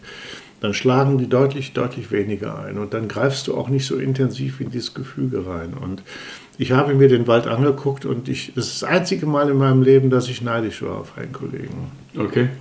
Weil das ist ein Traum, wenn du wirklich pointiert nur nutzt, um bestimmte Kosten einzufahren, aber das große Ganze nicht so intensiv bewirtschaftest wie ein Wirtschaftswald. Ich musste hier diesen Wald intensiv bewirtschaften, weil es nicht anders geht, weil wir davon gelebt haben oder weil wir immer noch davon leben und weil wir ihn damit erhalten. Aber ich hätte gerne jemanden gehabt, der, der mir Geld gibt, damit ich das nicht tue. Und das war auch ein Grund, warum wir zum Beispiel diesen Bestattungswald gemacht haben Den Ruheforst. den Ruheforst, weil wir damit eben mit dieser Art der Waldnutzung eben, ähm, eben Geld bekommen für, den, für die Nutzung des Waldes, ohne dass wir die Bäume fällen müssen. Mhm, ähm, das ist zwar teilweise eben eine sehr intensive, zeitlich eine sehr intensive punktuelle Nutzung, wenn dort eben viele Beerdigungen stattfinden, aber dann wird es über 80 Jahre da keine mehr geben. Und dann kann da sich alles in den Jahren regenerieren und auch die alten Bäume bleiben und damit die Flechten und die Moose und die Insekten und die Vögel, die, die daran leben. Und also wenn, wenn man sich da einen, einen, einen Platz kauft, dann gilt das für 80 Jahre. Für, äh, also im Idealfall für 98 Jahre äh, oder 99 Jahre, aber das ist, ist ja natürlich mit, der, mit, mit Fortschreiten der Zeit reduziert sich das ja jedes Jahr, weil äh, so ein, ein Friedhof existiert nur für 99 Jahre. Das ist in unserem deutschen Rechtsempfinden der längste Zeitraum, in dem du einen, einen Vertrag machen kannst. Okay. Wenn okay. er nicht mhm. unendlich ist. Also zeitlich begrenzt kannst du, ähm, kannst du für 30 Jahre Verträge machen oder eben für 99 Jahre, dann sind das so Erbpachtverträge. Mhm. Und diese beiden Rechtsmöglichkeiten sieht unser Recht vor. Und mhm. ansonsten widmest du ihn nur einer Nutzung. Dann ist aber immer.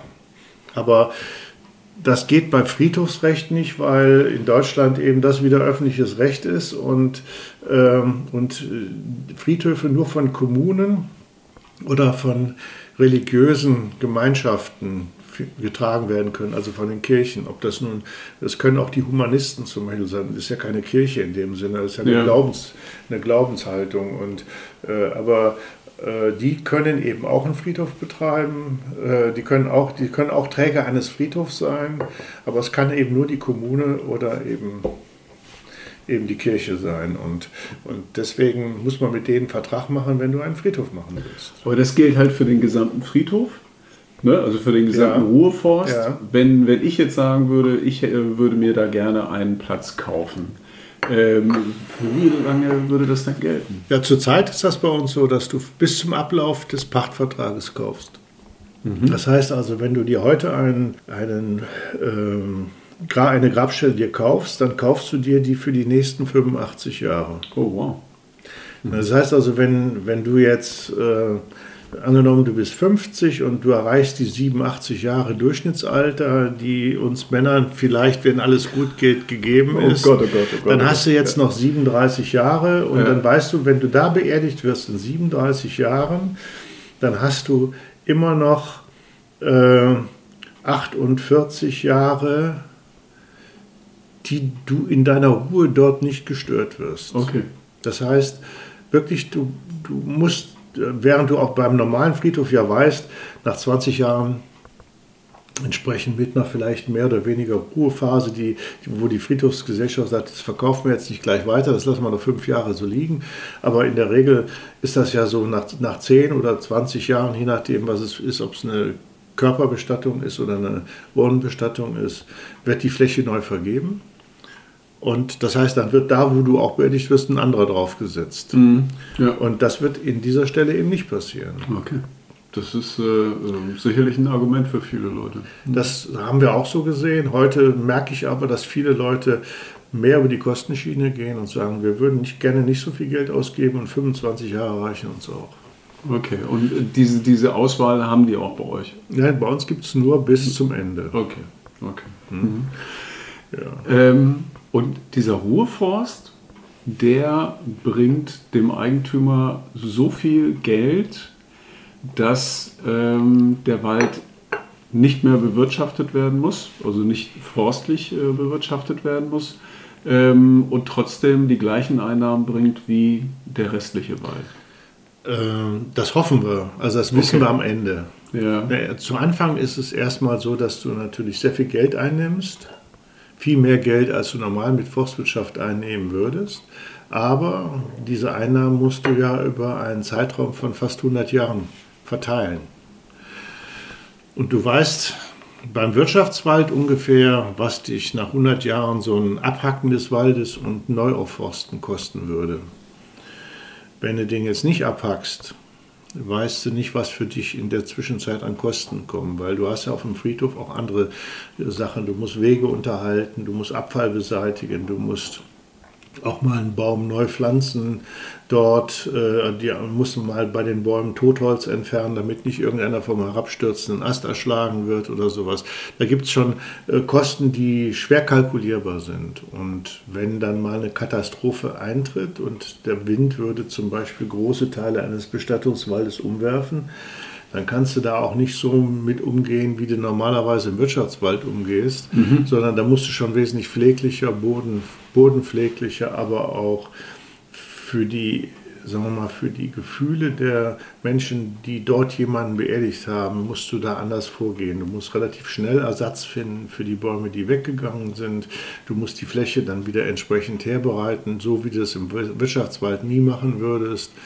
Ähm, und, und, und. Da, da, kommen dann andere Kosten auf dich zu und das werden wir nach 99 Jahren wissen, ob das ein gutes Prinzip war oder nicht. Im Moment ist es für uns ein gutes Prinzip, weil, weil wir sehr relativ viel Geld eingenommen haben und mit diesem Geld auch Rücklagen für die 99 Jahre bilden konnten und und äh, das hat dazu geführt, dass unser Wald größer geworden ist, weil wir einfach das Geld dann in anderen Wald angelegt haben.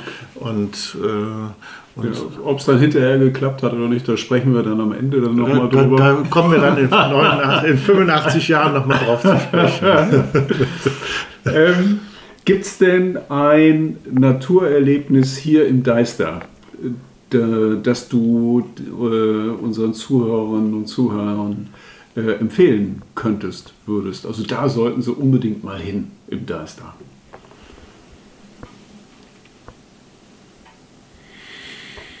Also ich finde sehr schön, äh, immer wieder finde ich sehr schön, wenn man, wenn man ähm, über die verschiedenen Vegetationsstufen vom Rand des Waldes hochgeht bis zum Kamm. Mhm.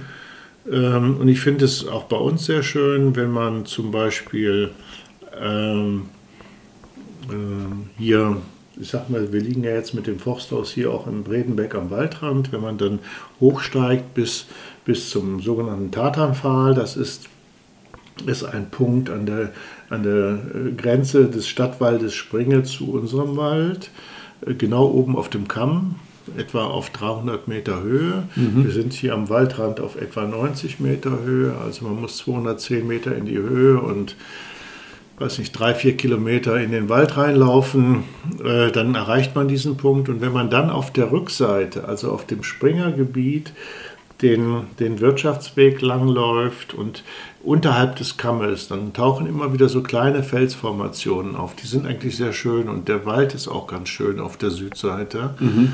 Ähm, das ist sehr schön und man ist vorher aber auch schon hier durch sehr schön Wälder gelaufen. Ansonsten kann ich euren Hörern leider nichts empfehlen, weil das wären dann so schöne Stellen, da möchte ich gar nicht, dass da jemand hingeht. dann, dann sollen die dein Geheimnis bleiben. Also das ist wirklich so. Es gibt so Stellen, da, ähm, da möchtest du dich gerne mit jemandem, den du gern hast oder mit jemandem, den du sehr schätzt, mal einmal hinsetzen und einfach nur die Natur genießen und nicht reden. Es gibt, gibt einfach Stellen, die sind schön die sind so romantisch, weil da alte Bäume stehen, weil da vielleicht schöne Fahne wachsen oder schöne Moospolster sind oder ein schönes Gras wächst darunter oder, oder irgendwas anderes. Die Atmosphäre einfach toll ist. Ja, genau. Mhm. Genau, und dann hätte ich noch eine Frage. Ja. Eine Frage hätte ich noch. Und zwar, wenn du äh, dich verwandeln könntest, also sagen wir mal, du könntest zaubern. Ne? Ähm, und du würdest dich in ein Tier oder in eine Pflanze verwandeln.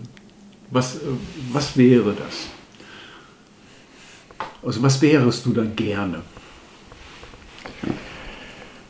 Also wenn ich eine Pflanze werden würde,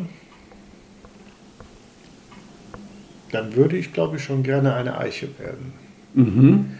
Weil ich finde, Eichen äh, sind, einmal sind sie sehr langlebig, wenn sie können, aber es geht mir nicht um das lange Leben, weil ich glaube, dass, dass die Länge des Lebens ist nicht relevant, sondern die Art und Weise, wie man lebt in diesem Leben.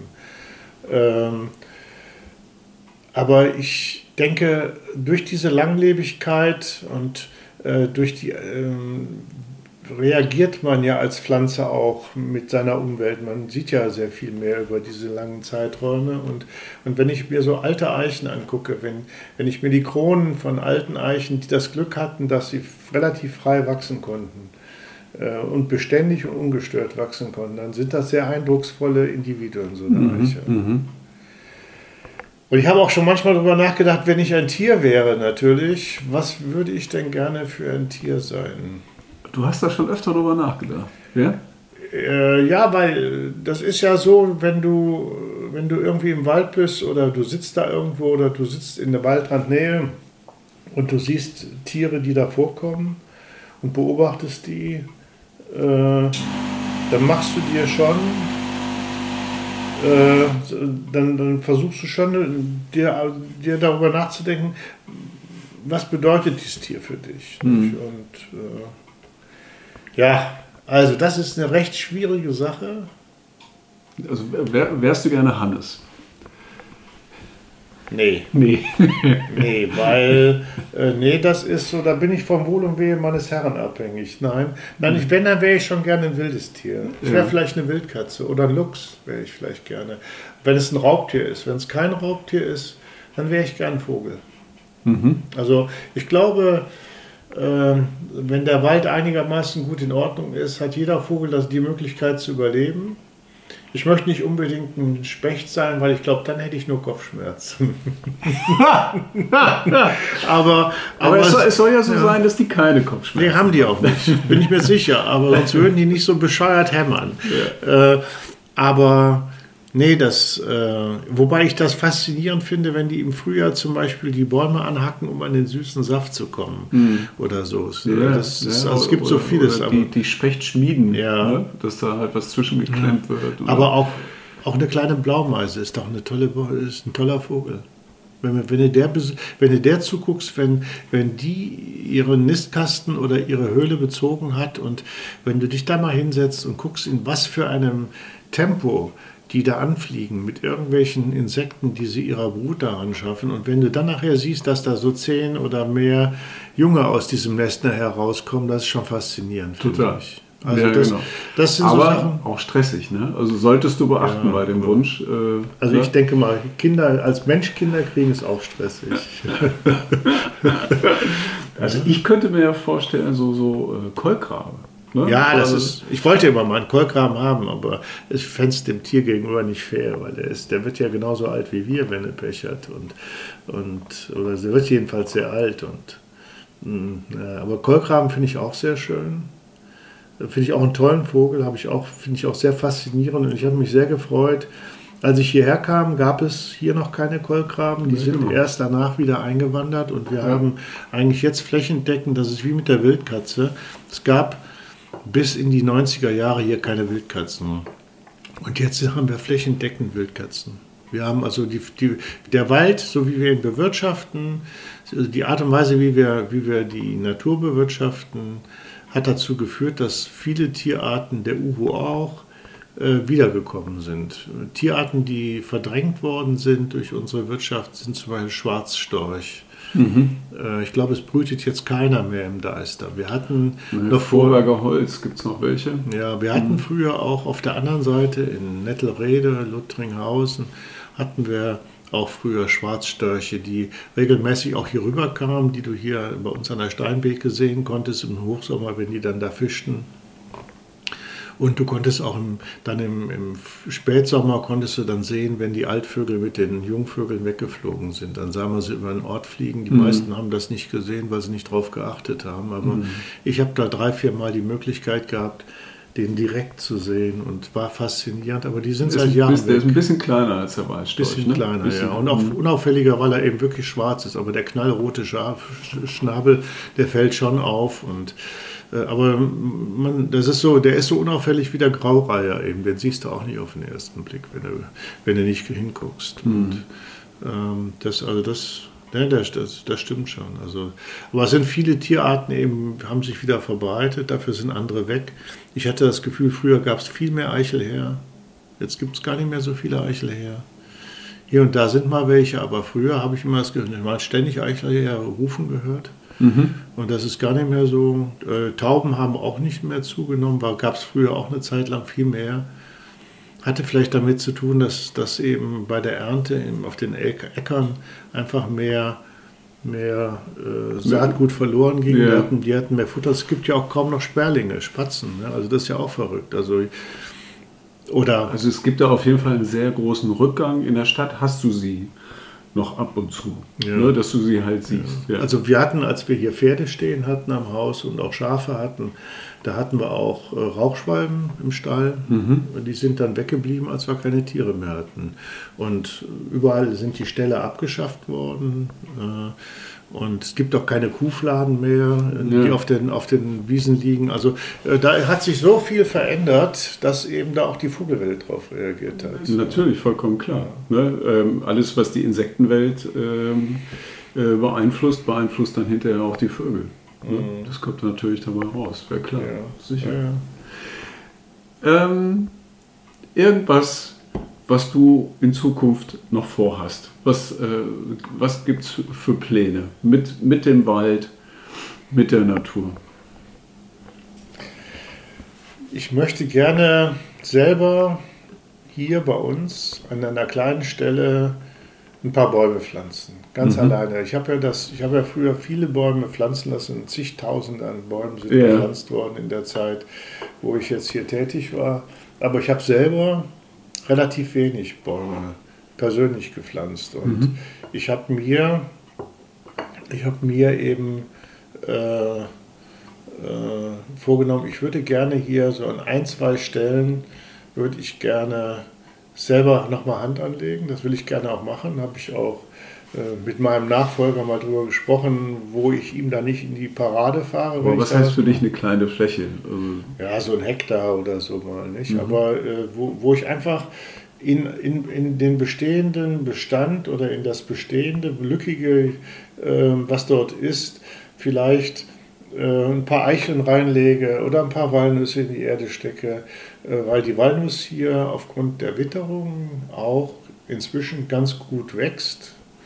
Ähm, äh, und äh, aber auch, auch so ein paar Eichen reinzubringen oder mal ein paar Weißtannen irgendwo dazwischen zu pflanzen oder ein paar Mammutbäume mal in irgendeine Ecke reinzubringen.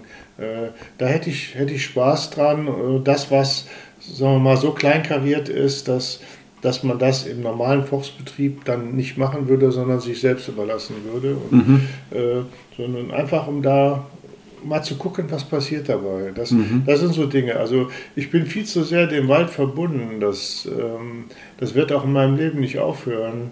Ähm, deswegen werde ich immer irgendwas haben und irgendwas finden im Wald. Und ähm, ich wandere gerne. Ich hoffe, das bleibt mir auch noch lange erhalten. Äh, obwohl ich eigentlich viel unterwegs bin, kenne ich auch den Deister gar nicht so genau, weil es, der ist ja doch viel größer. Nicht? Also der zieht sich, ja. diese 1300 Hektar, die ich eigentlich fast jeden Baum kannte oder kenne, ähm, das ist ja nur ein Zehntel oder naja, sagen wir mal ein Achtel, ein Neuntel des Deisters. Ähm, und ich bin jetzt ein paar Mal den Deister mal längs und quer gewandert und habe dabei immer wieder noch Ecken gefunden, die ich überhaupt nicht kannte und die auch wunderschön sind. Also ich kann jedem nur sagen, losgehen und, und ohne Ziel eigentlich. Also nur zu überlegen, okay, was weiß ich, ich will heute nach Bad Münder gehen oder so. Und, aber, und dann zu gucken, wo geht hier ein Weg lang? Und nicht unbedingt den großen Wegen folgen, sondern auch den kleinen, die Ja. dann viel schöner sind Es teilweise. gibt diesen schönen Begriff des Rumsträuchens. ja, genau. Ne? Also man hat ja. gar nicht so diese feste Strecke, sondern äh, man äh, lässt sich leiten. ne? Ja, genau. Also was, was einen, was einen Ja. reizt. Nicht? Also äh, als ähm, bei meinem 65. Geburtstag sind Hannes und ich von hier aus bis nach Bad Nendorf gelaufen. Mhm. Ähm, das war toll. Da sind wir auch kreuz und quer, da sind wir viermal über den Kamm rüber, mal so, mal so wieder und immer so, wie es war, dann war, dann, dann sind wir, ähm, das war, war wirklich toll. Also ich, ich kannte den Fengendorfer Stollen gar nicht, dann plötzlich stand ich da am Fengendorfer Stollen und, und äh, hatte vorher im Wald aber schon, schon gesehen, ähm, dass da was sein müsste, weil einfach das darauf hinwies, da, dass da auch was anderes genutzt worden war. Und äh, also es gibt so, der, also ich, ich finde für uns Hannoveraner hier oder für die, die hier in diesem Raum leben, wir haben einen wunderschönen Lebensraum noch. Und, total, und, total. Man ist ganz schnell draußen, ne? auch wenn man in Hannover City wohnt.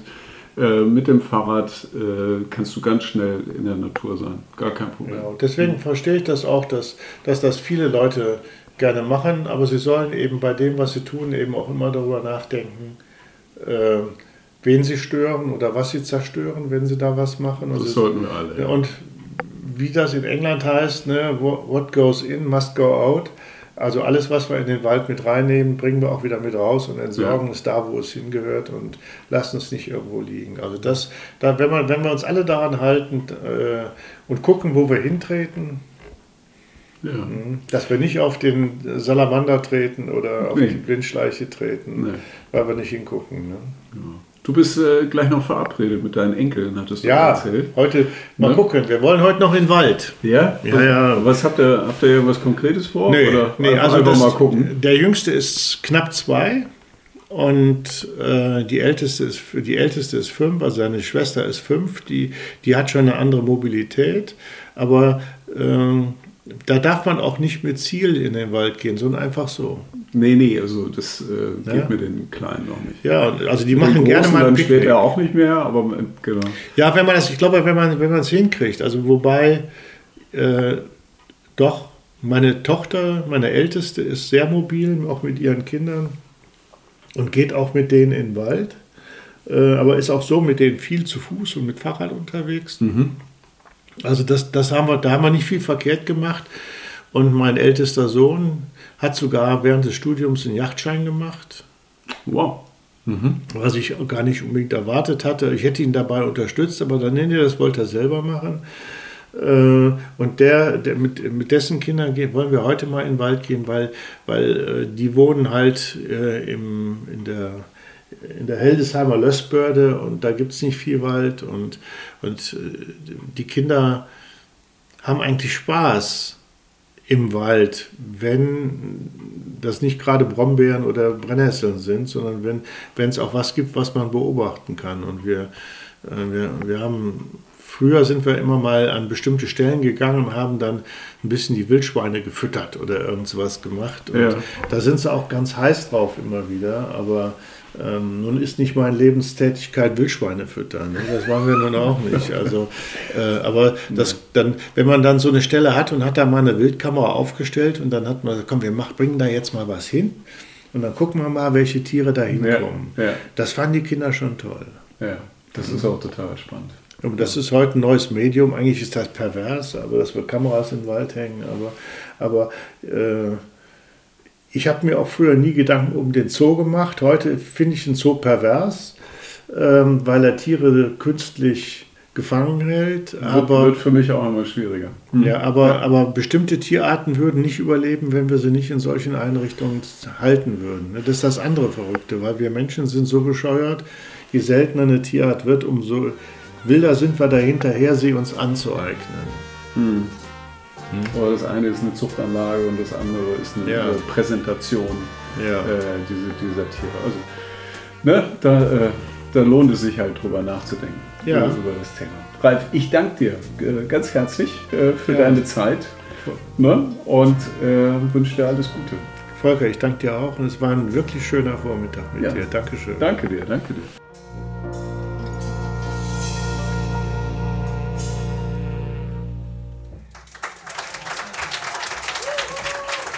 Right. Thank you very much. His eye is on the sparrow. Vielen Dank, dass ihr reingehört habt. Auf unserem Instagram-Kanal Podcast Naturzwitschern habe ich euch einige Bilder von meinem Besuch bei Ralf Schickhaus online gestellt und Anmerkungen oder Tipps zum Podcast könnt ihr auch gerne an die E-Mail-Adresse kontakt@naturzwitschern.de senden. Ich hoffe, ihr seid beim nächsten Mal wieder mit dabei. Lasst es euch gut gehen und viel Spaß in der Natur.